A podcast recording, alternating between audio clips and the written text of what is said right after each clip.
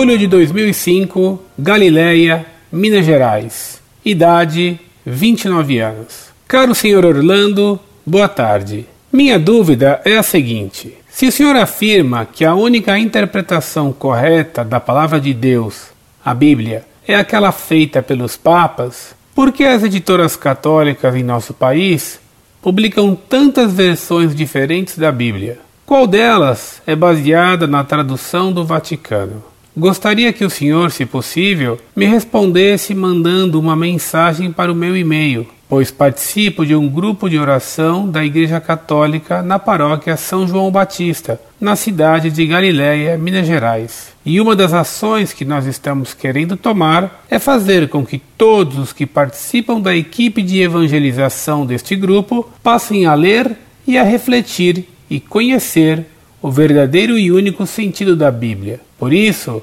gostaria de receber orientações do Senhor para que o nosso grupo não venha a cometer erros heréticos na interpretação da Bíblia, comprando versões não corretas e totalmente não condizentes com os verdadeiros ensinamentos da Igreja Católica e de Jesus Cristo acerca da Palavra de Deus. Fique com Deus e que Jesus Cristo o ilumine.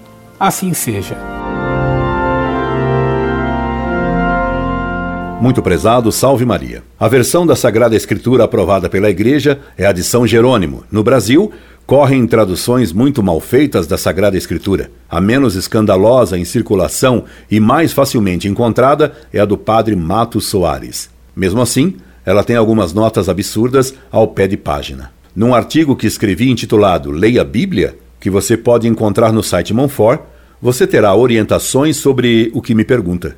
Normalmente, esses grupos de oração que se metem a ler a Bíblia sem a assistência de um sacerdote piedoso e culto acabam caindo em erros graves, pois que as pessoas tendem a interpretar a Sagrada Escritura segundo seu palpite. E isso as leva ao protestantismo.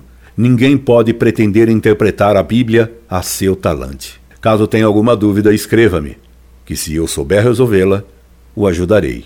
Incorde Jesus Semper, Orlando Fedeli.